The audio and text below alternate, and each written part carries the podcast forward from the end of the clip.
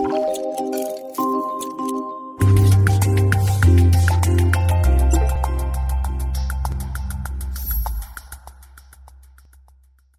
allons donc euh, commencer ce podcast du PNDS, Protocole national de diagnostic et de soins consacré à l'amylose A. Nous serons donc trois à y participer, euh, moi-même Gilles Gratteau, Sophie Georgin Lavial et Léa Savet.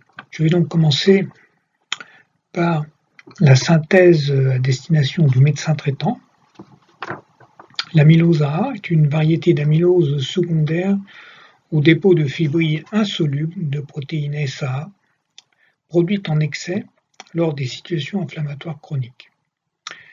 Les dépôts peuvent toucher de nombreux organes, mais ce sont les reins dont le fonctionnement est le plus perturbé.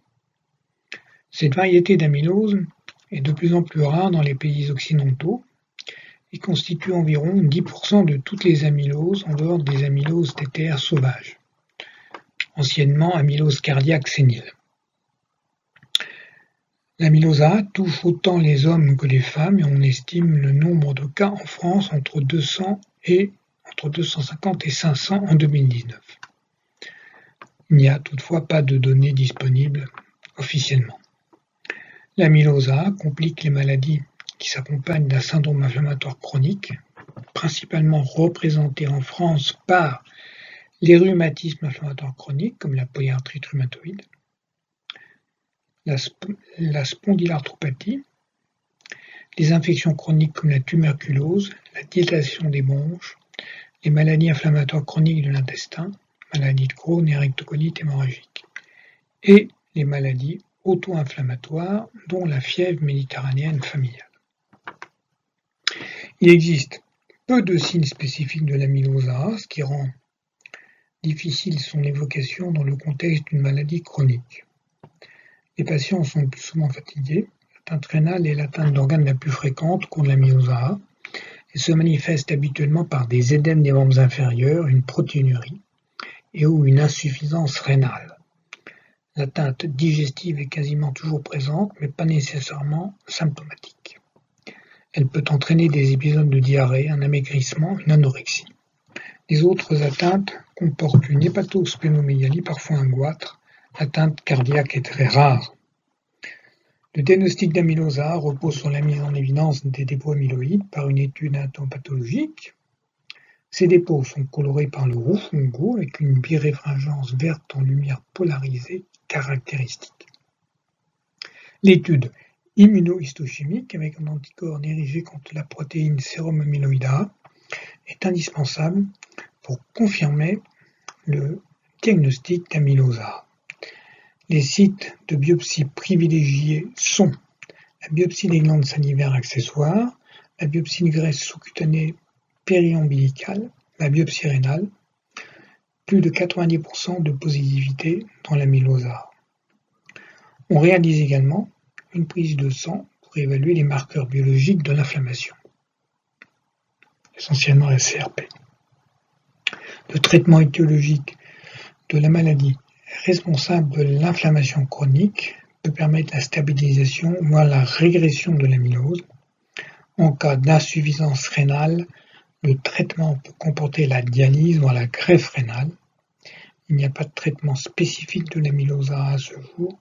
La stratégie thérapeutique globale peut faire l'objet d'une discussion en RCP. C'est maintenant le paragraphe suivant, qui sont les objectifs du protocole national de diagnostic et de soins consacré à l'amylose. L'objectif de ce protocole national de diagnostic et de soins, PNDS, est d'expliciter aux professionnels concernés la prise en charge diagnostique et thérapeutique optimale actuelle et le parcours de soins d'un patient atteint d'amylose A il a pour but d'optimiser et d'harmoniser la prise en charge et le suivi de la maladie sur l'ensemble du territoire.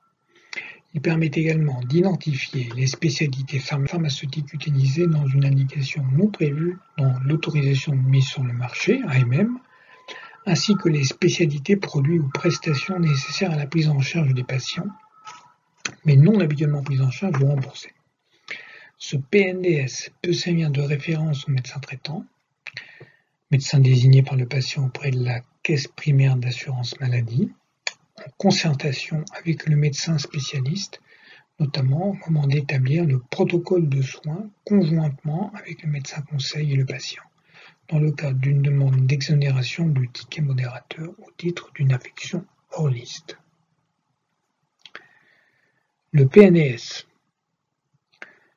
ne peut cependant pas envisager tous les cas spécifiques, toutes les comorbidités ou complications, toutes les particularités thérapeutiques, tous les protocoles de soins hospitaliers, etc. Il ne peut pas revendiquer l'exhaustivité des conduites de prise en charge possibles, ni se substituer à la responsabilité individuelle du médecin vis-à-vis de son patient. Le protocole décrit cependant la prise en charge de référence d'un patient atteint d'amylosare et doit être mis à jour en fonction des données nouvelles validées. Ce PNDS aborde certains éléments diagnostiques communs à toutes les variétés d'amylose, mais ne traite pas de la prise en charge des autres variétés d'amylose multisystémique, d'europathie amyloïde familiale, PNDS 2018, et amylose AL, PNDS à venir. Le présent PNDS a été élaboré selon la méthode d'élaboration d'un protocole national de diagnostic et de soins pour les maladies rares, publié par la Haute Autorité de Santé en 2012 Guide méthodologique disponible sur le site de l'HAS www.hes-santé.fr.